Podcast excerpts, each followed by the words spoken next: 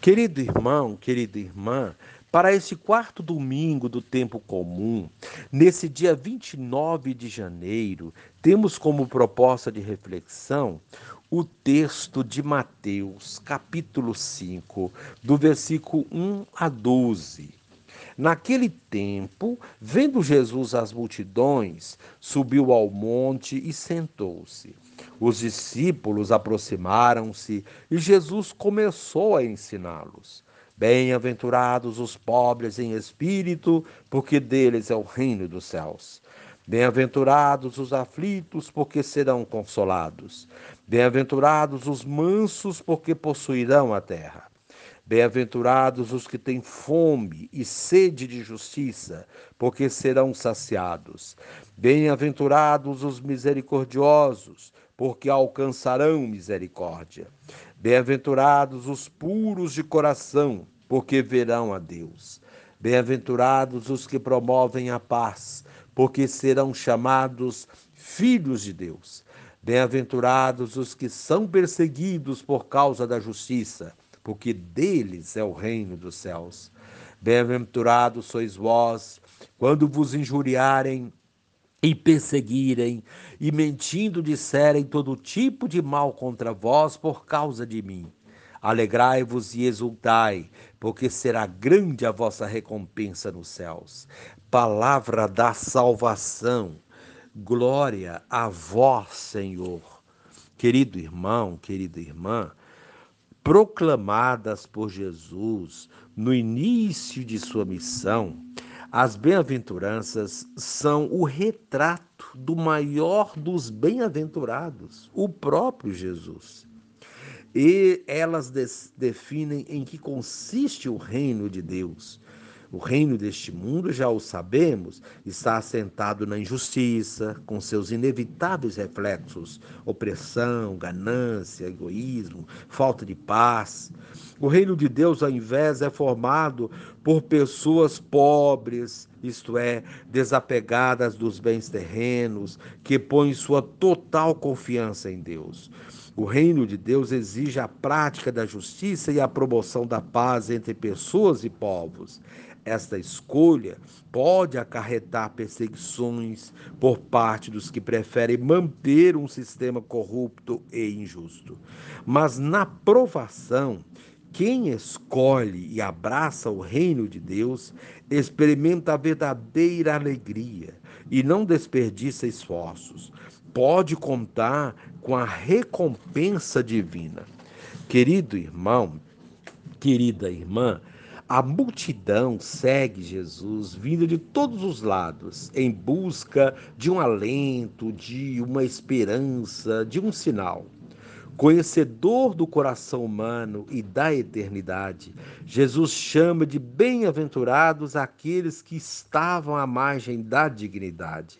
São felizes não por não possuírem o necessário, mas por terem o coração aberto para acolher um novo jeito de ser e de viver, que é o reino de Deus. O Filho de Deus apresenta uma nova escala de valores, bem diferente daquela alimentada pelo poder constituído. Inclusive, denomina de felizes aqueles que são perseguidos por causa do reino dos céus com Jesus, nenhuma tristeza é para sempre, nenhum mal é eterno. Viver a dinâmica das bem-aventuranças é estar aberto à ação de Deus. Querido irmão, querida irmã, a proposta para esse dia, ser e viver feliz por pertencer ao reino de Deus.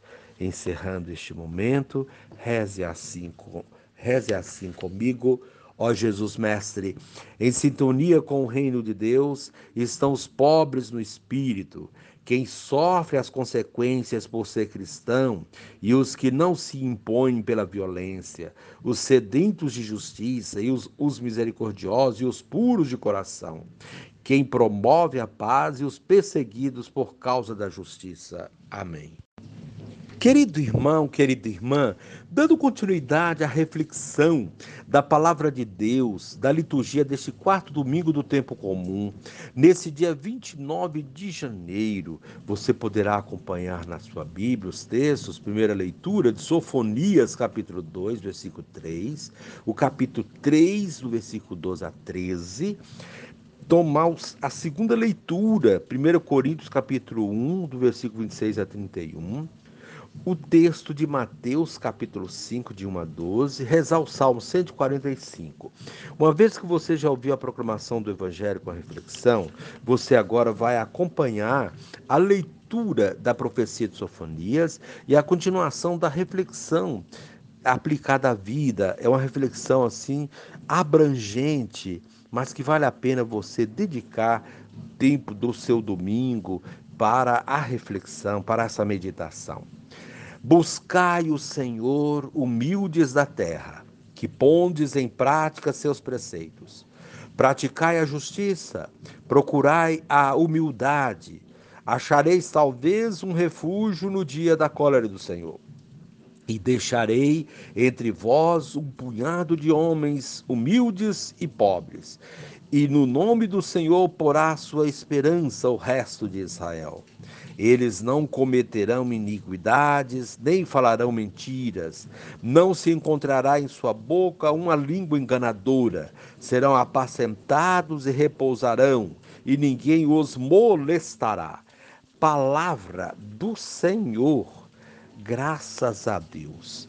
Querido irmão, querida irmã, a liturgia desse quarto domingo do tempo comum nos convida a refletir sobre a felicidade um tema muito importante para todos, pois fomos criados para sermos felizes.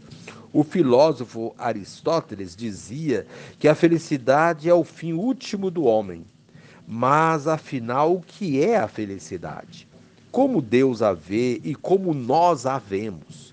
A liturgia de hoje mostra que o conceito teológico de felicidade não tem nada a ver com o que acreditamos ser a felicidade. Para muitos, felicidade é ter dinheiro, poder, beleza, status, sabedoria humana, etc. Já para Jesus, felicidade consiste em ser pobre em espírito, que significa, entre outras coisas, deixar-se guiar pelas coisas de Deus, Assim sendo, bem-aventurança é o sinônimo de felicidade. Se bem-aventurança é o sinônimo de felicidade, a liturgia de hoje indica o caminho para ser feliz, porque as bem-aventuranças fornecem pistas preciosas para obter o reino dos céus, a maior promessa da felicidade que alguém pode receber. É o que veremos nesta liturgia da palavra. Fomos criados para sermos felizes, mas infelizmente não por não entender o que realmente é a felicidade, a busca desenfreada por ela faz com que o ser humano provoque a infelicidade de outros. Tudo isso porque a sociedade coloca como caminho para a felicidade o ter, o poder, e os seus derivados. Para alcançar esses objetivos, provoca-se muito sofrimento e dor, oprimindo, subjugando e até matando pessoas. É o que vemos na primeira leitura do livro do profeta Sofonias. O profeta Sofonias escreve num contexto de exílio, isto é, de muito sofrimento, resultado da opressão dos poderosos sobre os fracos Aqueles que cometiam iniquidades e falavam mentiras, cujas línguas eram enganadoras, seriam destituídos pela cólera do Senhor, diz o profeta. Sobrariam apenas os humildes da terra, os que colocavam em prática os preceitos de Deus, os que eram vítimas das injustiças. Restaria, portanto, apenas um punhado de gente pobre e humilde é nesse resto de Israel que Deus, que Deus depositará sua confiança e sua força. Estes, por sua vez, continuarão colocando a sua esperança em Deus, agindo conforme a vontade dele, com justiça, não cometendo iniquidades, como até então muitos vinham procedendo. Deus escolheu esse pequeno grupo de expoliados por um sistema opressor para reerguer seu povo. Eles serão apacentados e repousarão, diz o profeta, e ninguém os, os molestará. Assim, Deus nos surpreende ao mostrar que a felicidade não consiste no poder e na riqueza, mas na prática da justiça. Não é possível ser feliz quando muitos são infelizes, ainda mais quando essa suposta felicidade foi obtida à custa da infelicidade de outros. O reino dos céus só será possível quando todos forem felizes e não apenas alguns. Para isso é preciso inverter a ordem das coisas, resgatando a dignidade dos pobres e os libertando de toda forma de opressão que provoca aflição, subalternidade, desigualdade, insensibilidade e todas as situações que degradam a vida. Em vista disso, Paulo, quando se dirige à comunidade de Corinto, uma comunidade formada por pessoas humildes, de pobres e, e e letrados, anuncia que eles são os eleitos de Deus. Deus os escolheu para confundir aqueles que se achavam sábios. Estes, tidos como fracos, iriam confundir os fortes, aqueles a quem até então ninguém dava a menor importância, que eram esquecidos. Deus escolheu para mostrar quão inútil eram os que se achavam, que se acham importantes. Ninguém mais iria pisoteá-los, humilhá-los, porque Deus estava com eles. Aqueles que até então eram oprimidos e esquecidos, tidos como ignorantes, agora se tornaram sabedoria, justiça, santificação e libertação. Ninguém mais se gloriaria na riqueza, no poder ou na sabedoria humana, mas apenas no Senhor. Esse Deus que nos surpreende com seu amor transformando as situações de morte em vida plena, não se cansando de fazer aliança conosco, vamos ver no Evangelho de hoje, na pessoa de Jesus, que se compadece da multidão que vive como ovelha sem pastor, propondo o caminho para a liberdade e a felicidade. Jesus sobe ao monte depois de ver a multidão em condições precárias. Ali ele irá promulgar a nova aliança ensinando-a aos discípulos para que estes sejam multiplicadores dos seus ensinamentos. O conteúdo dessa aliança, que não consiste em um código de, lei, de leis, mas no caminho para a felicidade, tem como princípio a inversão dos valores. Enquanto se acreditava que para ser feliz era preciso ter posses, Jesus afirma que são felizes os pobres em espírito, porque o reino de Deus lhes pertence. E não há maior motivo de felicidade do que ter o reino dos céus. Jesus não está falando de conformismo com a pobreza para obter na outra vida o reino, mas fala daqueles que pautam suas vidas em Deus e não em bens materiais. Aqueles que colocam Deus em primeiro lugar em suas vidas são pobres em espírito, não pobres de espírito, que é algo bem diferente. Uma vez que eles depositam toda a sua esperança unicamente em Deus, sua esperança não será vã. Assim, a primeira bem-aventurança contém todas as demais é o imperativo que ordena o avanço, o seguir adiante na luta por um mundo mais justo, que um dia a conquista virá. É encorajamento daqueles que estão aflitos e que foram subjugados pelos opressores. Eles serão consolados e possuirão os que buscam, isto é, a terra. O que buscam, isto é, a terra. Esses pobres em espírito buscam incansavelmente a justiça, com fome e sede dela. Por essa razão verão a justiça acontecer. Os pobres em espírito são pessoas misericordiosas e puras de coração, e por essa razão obterão a misericórdia de Deus e conseguirão percebê-lo com mais facilidade que outros apesar de viverem em situações de sofrimento e ausência de paz, são promotoras da paz e por isso sentem Deus como um verdadeiro Pai que as ama e as protege.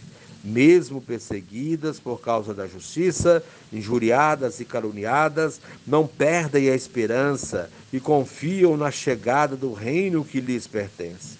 Estes são verdadeiramente felizes, porque já obtêm a maior de todas as recompensas, a participação na construção de um mundo onde reina Deus, onde o amor e a paz se abraçarão. Um reino onde a paz será fruto da justiça, não será um lugar fora deste mundo, como alguns imaginam, mas que começa aqui, quando se faz a vontade de Deus. E encerrando este momento, reze assim comigo, Pai, faze de mim um bem-aventurado, impedindo que se imiscuam em minha vida elementos contrários a teu divino querer. Amém.